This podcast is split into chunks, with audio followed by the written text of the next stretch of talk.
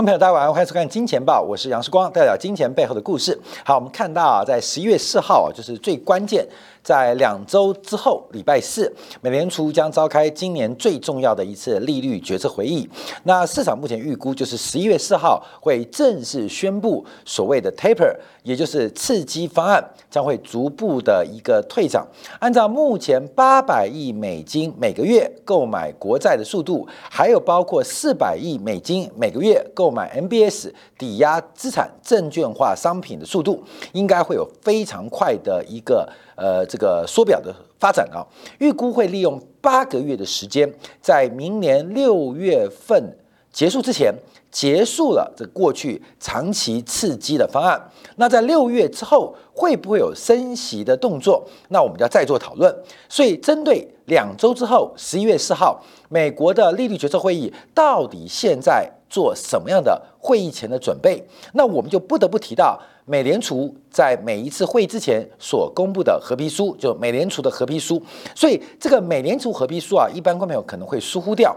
它主要就是为了在利率决策会议之前来进行会前资料的收集跟准备。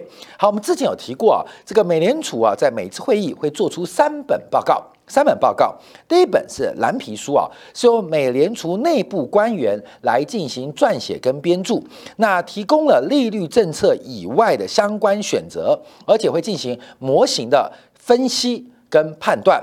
那通常蓝皮书会在开会前一周，也就是在这次时间表是在下礼拜五十月九号会进行一个编制完成，派出专员啊密封啊包装。这极度高度机密啊，送达这个各位里监事，还有各地的这个联邦的这个主席的手中啊，这个是蓝皮书。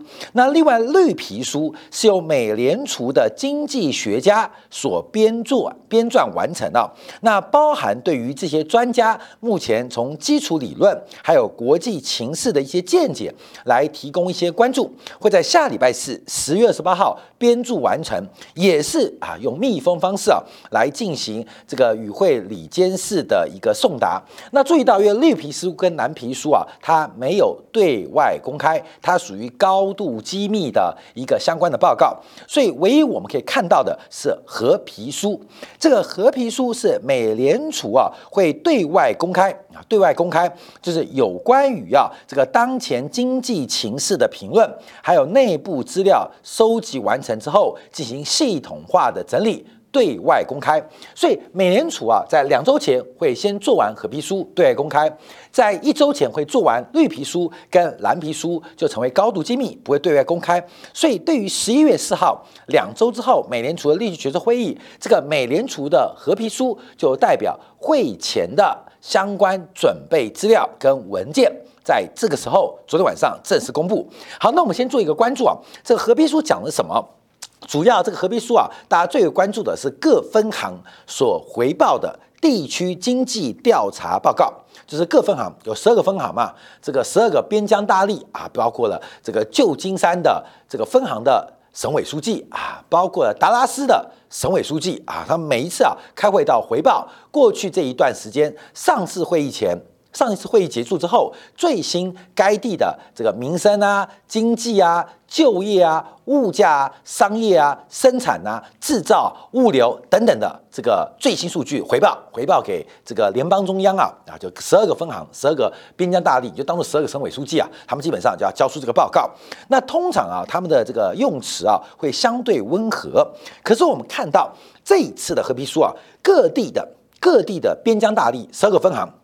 基本上，呃，普遍啊，这个言辞提到了，包括供应链的中断，特别是劳工的短缺。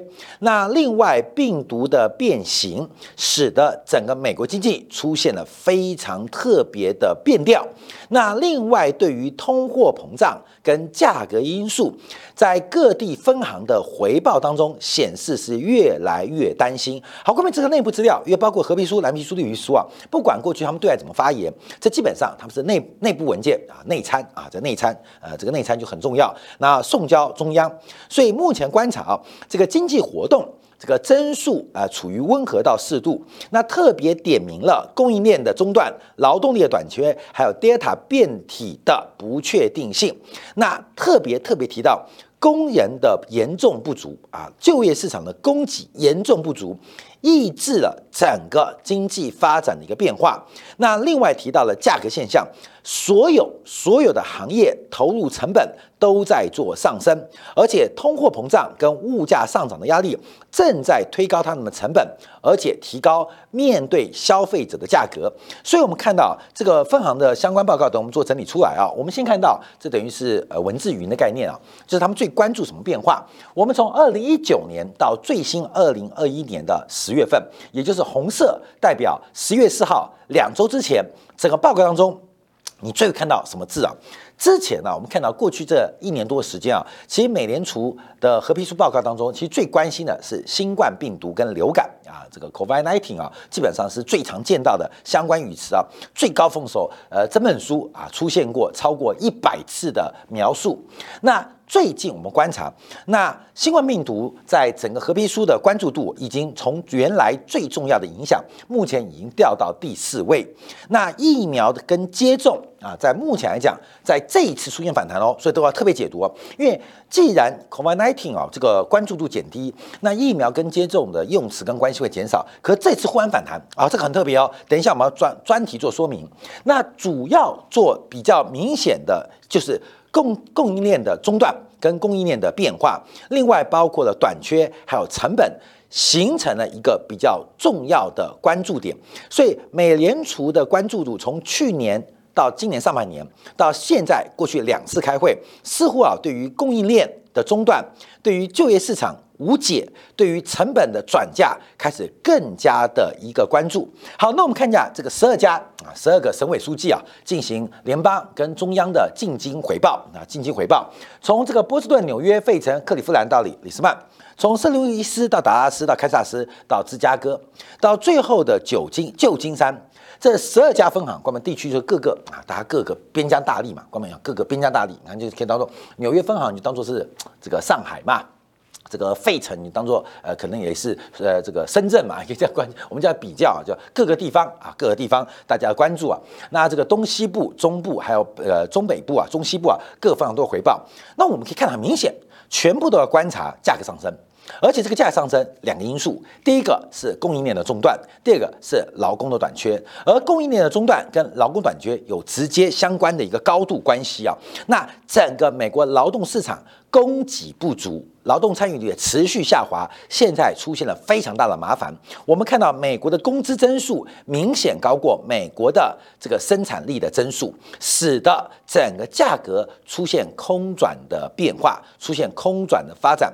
而这时候，包括原材料跟商品成本的推升，加上供应链成本的转嫁跟报价，使得整个面对消费者价格出现了一个更长期的。趋势变化，趋势变化，而劳动市场的紧张到底要如何解决？所有分行都没有提出办法，但纷纷拉出几句。旧金山分行有提到了，我们这边缺工啊。纽约分行说，你不要叫，我也缺工。那这个达拉斯分行说，你们缺工，我也缺工。那芝加哥分行说，你们东部缺工，西部缺工，南部缺工，我北部也缺工。这个美国全面性的一个缺工问题，现在越演越烈。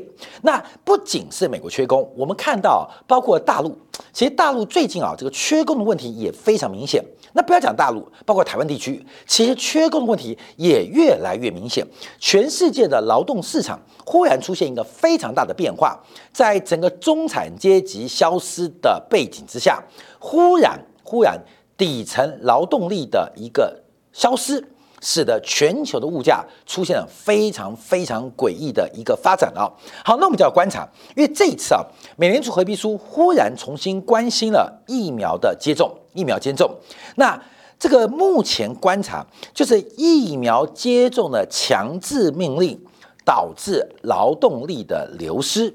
导致劳动力流失。我们看到，呃，包括美国规部规定啊，从呃十一月初开始啊，十一月八号，要打完所有完整的疫苗才可以入境，包括联邦政府的公务员必须接种完疫苗之后，不然就要解雇。包括了联邦政府的这个承包商，包括波音已经开始解雇没有接种疫苗的相关员工，包括了 CNN 开除了三名不愿意打疫苗的员工，包括了摩根斯丹利啊、贝莱德、Google，不管是金融跟网络业，基本上对于员工接种疫苗。都有非常强制的一个要求，甚至啊，这个对于呃这个失业的补贴，在各州有提出不同的方法。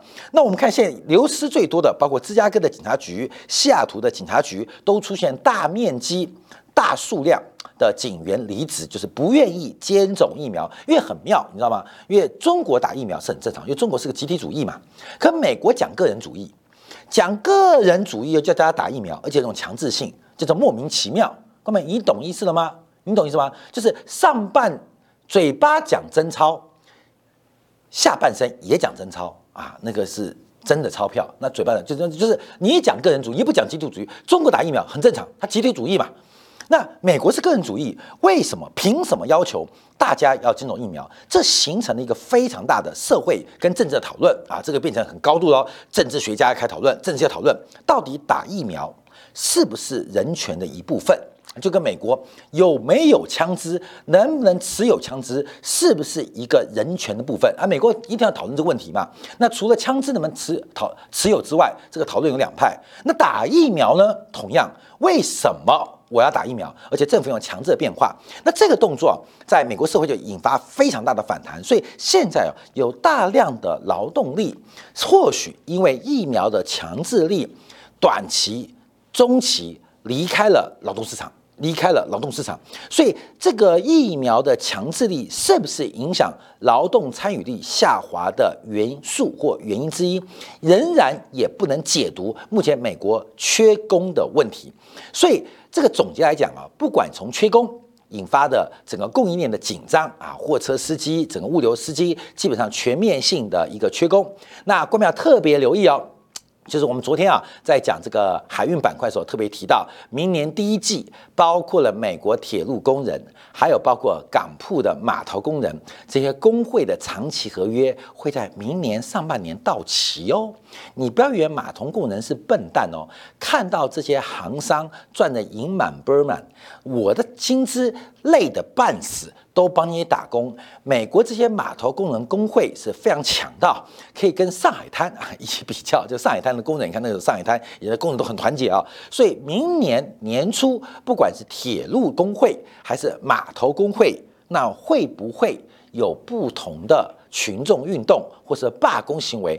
这个目前已经开始出现了。所以我们昨天节目提到，这个拜登啊要求美国七大的港口。要二十四小时，而且每周上班七天，来进行全力的这个货运的接收跟转运啊。那洛杉矶的港口的这个就港铺的头嘛啊，黄金荣啊，杜月笙啊，讲话了，可以啊，给钱呢啊，给钱呢啊。航商说没有，马士基啊，马上跑掉，赫伯伦特喝到啊，喝喝喝喝也不管你，长海运说关我屁事，好妙了。那谁来买单？现谁来买单？码头工人说可以啊，给钱我就二十四小时，给钱我就上班到礼拜天。那问题是没有人给钱啊，没有人给钱。而这些码头工会正在酝酿明年四月份的罢工活动，所以我们看到这个美国从劳工劳动参与率逐渐下滑，甚至萎靡不振，引发的整个供应链跟物流的危机，本质。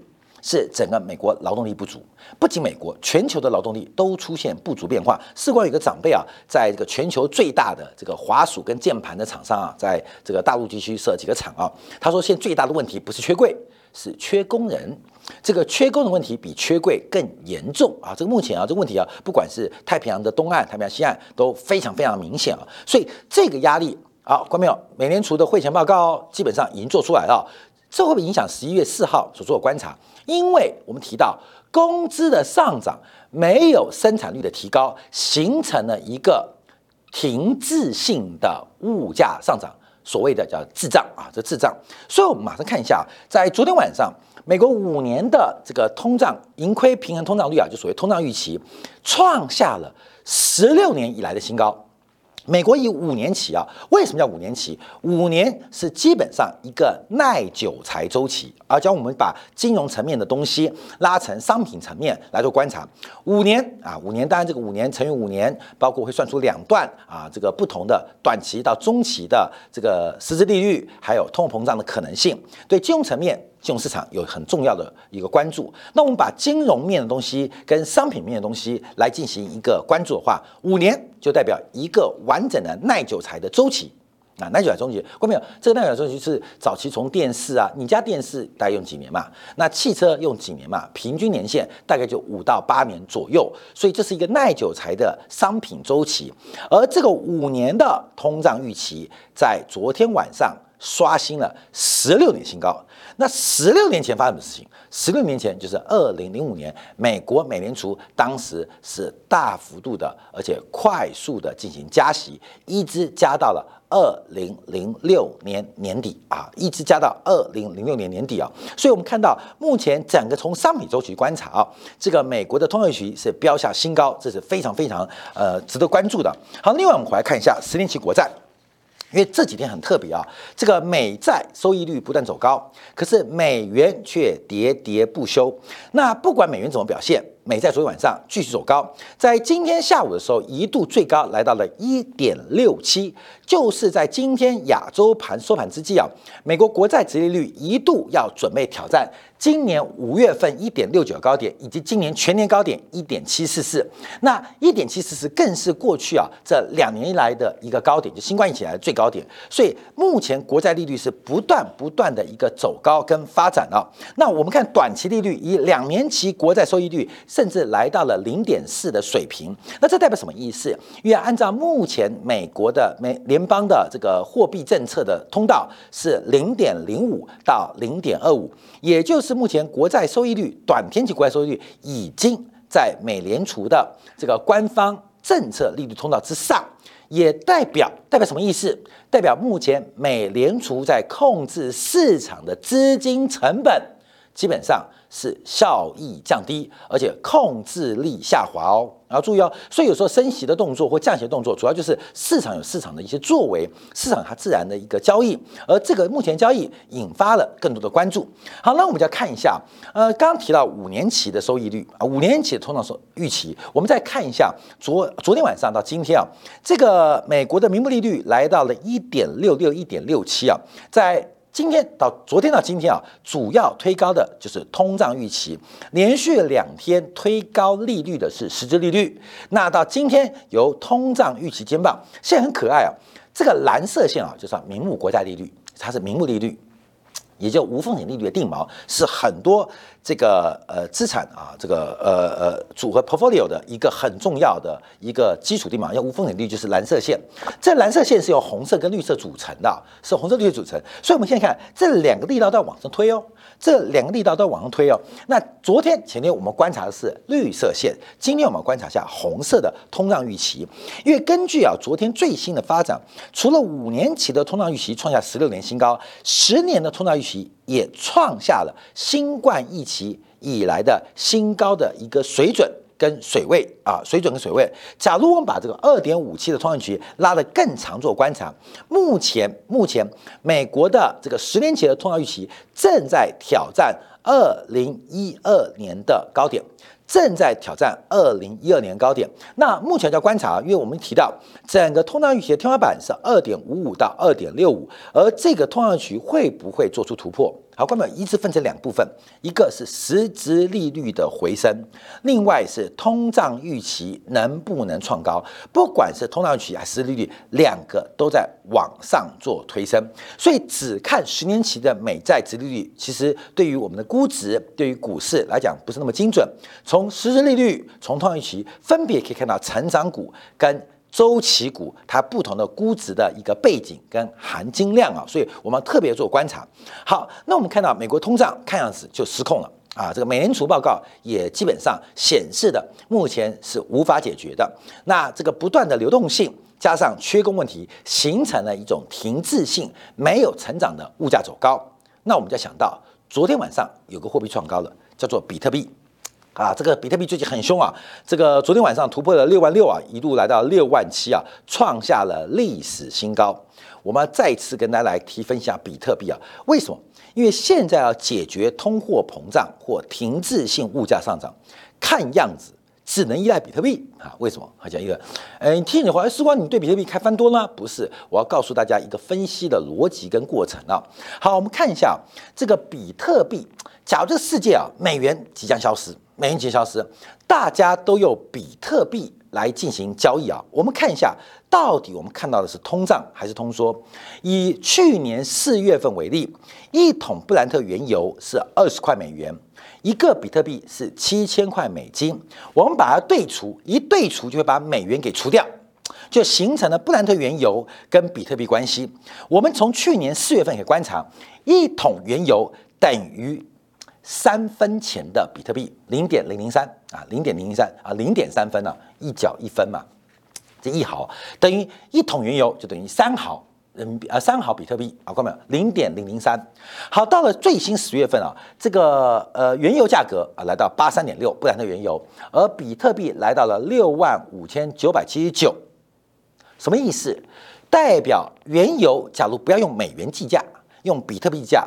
最新报价从去年四月份的零点零零三每桶哦，比特币到最新报价是掉到了零点零零一，所以只要用比特币看世界，我们现在没有通胀，我们是一个非常恐怖的通缩，甚至原油价格在短短一年半之内跌掉了三分之二。好，我们再看到别的啊，看一下黄金啊。黄金去年四月份是一六七九每盎司，比特币是每一枚是七千万美金，一对除把美元除掉啊，这方面这个小学数学会嘛，我们一除就除掉，所以去年啊一盎司的黄金等于零点二四枚比特币。那我们看最新价格，黄金是一七八六，而比特币已经来到六万五千九百七十九，所以黄金现在每盎司等于多少？等于零点零二七。一年半之内，假如用比特币作为货币，黄金不仅没有走多。而且已经跌掉了将近九成，跌掉了百分之八十八点七。好，各位，我们讲这个是什么意思啊？所以要大家理解到，要理解到为什么讲先讲黄金会退出历史的货币舞台。我们举个例子啊，两千零四年到二零一八年，两千零四年到二零一八年，全球的黄金存量的增速是每年增加百分之一点六。两千零四年到二零一八年这十五年之间，全球 GDP 的增速是百分之三点九。好，关没有？在我们要写下来啊。二零零四年到二零一八年，黄金存量增速每年是增加百分之一点六。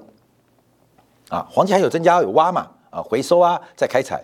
全球 GDP 是成长百分之三点九，十三点九，这 GDP 成长。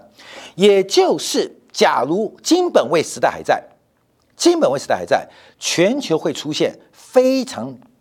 快速的通缩，通缩到负的二点三 percent，就是把这个货币的供给量减去 GDP 的存量，叫增速，就是这个物价的速度。所以，假如黄金还是个货币的话，它会带来什么现象？就是过去十五年，从二零零四到二零一八年这十五年之间，每年的物价是用百分之二点三的速度在下跌。啊，后面这是一个很恐怖事情哦。每年每年不是物价跌，不要开心啊。你的工资每年跌少二点三 percent，你什么感觉？每年哦，今年的薪水跟去年比变成一百块，变成九十七块七。到了明年再打再打九七折啊，就变成九十五块不到啊。再打过了四年九十块都领不到。所以为什么黄金会退出历史舞台？就是因为黄金的存量它的增速跟不上 GDP 的成长。嗯，看到没有？这很妙哦。所以黄金它会对经济成长产生一个收缩，像这个呃孙悟空的紧箍咒一样，它会勒住 GDP 的发展。所以黄金退出历史舞台，在一九七一年啊，这个八月十五号，尼克森总统放弃，他这个决定很重要，就是因为黄金已经成为这个全球经济发展的紧箍咒。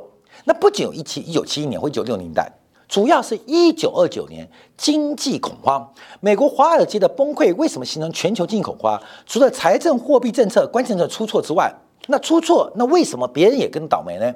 主要就是因为黄金它快速的把美国的风暴转移到全球，啊，形成了全球的通缩，越回黄金大量用债权的方式回到美国，所以全球通缩。好，各位朋友，我这边啊花点时间提到，我们刚举了一个很讽刺的例子，假如比特币，比特币它是未来的货币，我们现在看到的世界 不仅没有通胀。而且是一个非常严重的通缩，不管是一年半以来，黄金用比特币计算跌掉了八十八 percent，那石油跌掉六十六 percent，看到没有？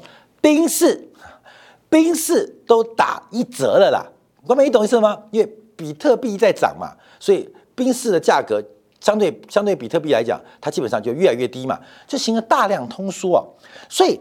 话说回来，这种加密货币它先天发行量的限制，就让它不可能成为货币。可是为什么能够创下新高呢？这中间的泡沫，还有对于利率的敏感度，各位观众朋友。不得不提醒大家特别留意相关的风险。好，我们休息一下啊，进行广告。或者今天的部分，我们要特别观察。我们过去一段时间提到中国的信贷脉冲即将见到低点，而信贷脉冲见到低点会有什么样的工具？包括碳减排、绿色的货币政策的工具即将出头。那我们过去也提到，在整个货币政策还有信贷脉冲见底的时候，大金融板块。很久没见到的平安保险，在破底翻之后，今天再度成为整个 A 股撑盘跟攻击的核心。除了平安之外，还有包括招商，从保险到商业银行到证券股，所谓的大金融翻身，到底在西方跟东方出现什么不同的面貌？我们稍后在精讲部分为大家做进一步的关注跟解读。